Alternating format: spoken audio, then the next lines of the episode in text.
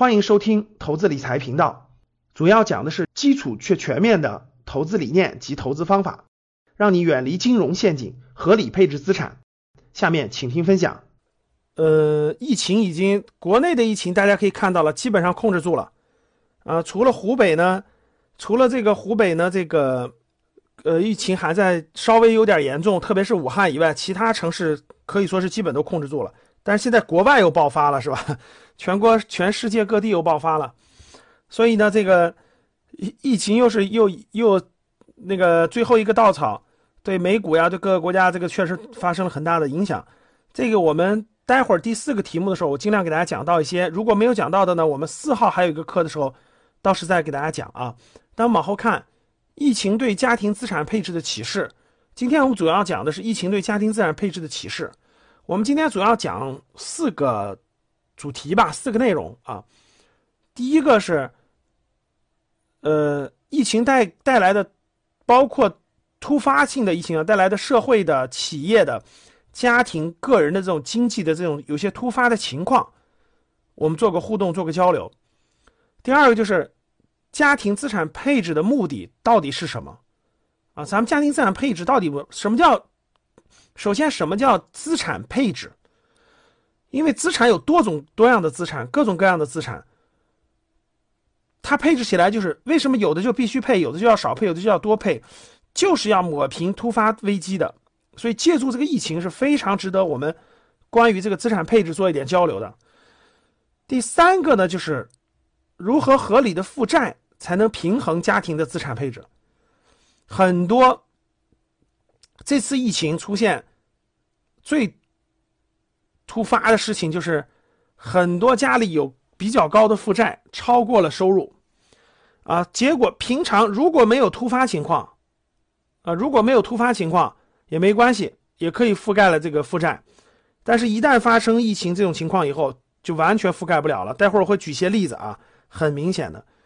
第三个就是全球市场出现了大跌啊，上周可以说基本上是。美股啊，什么等等的，欧洲啊，国内啊，都出现了比较大的回调。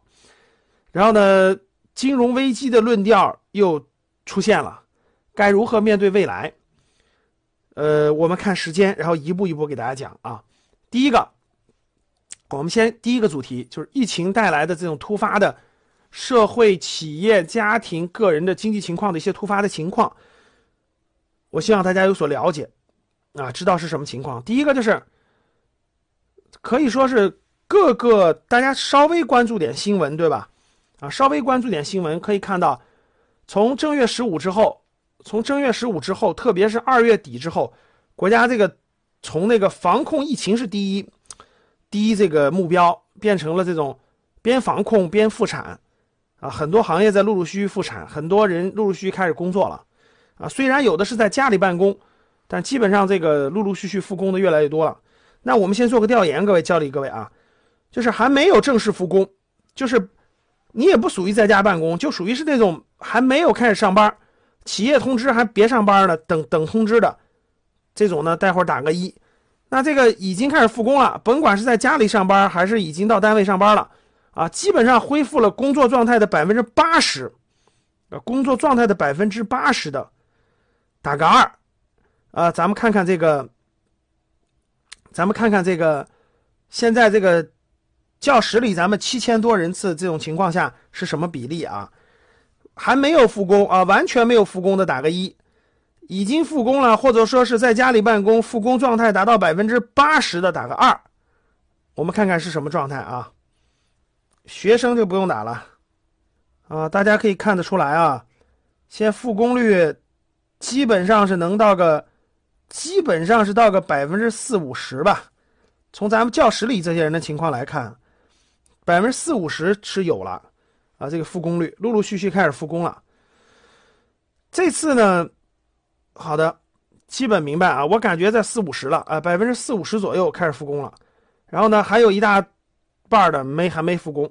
等待。那这次呢，疫情的突发，其实对社会的损失那肯定是比较大的。毫无疑问，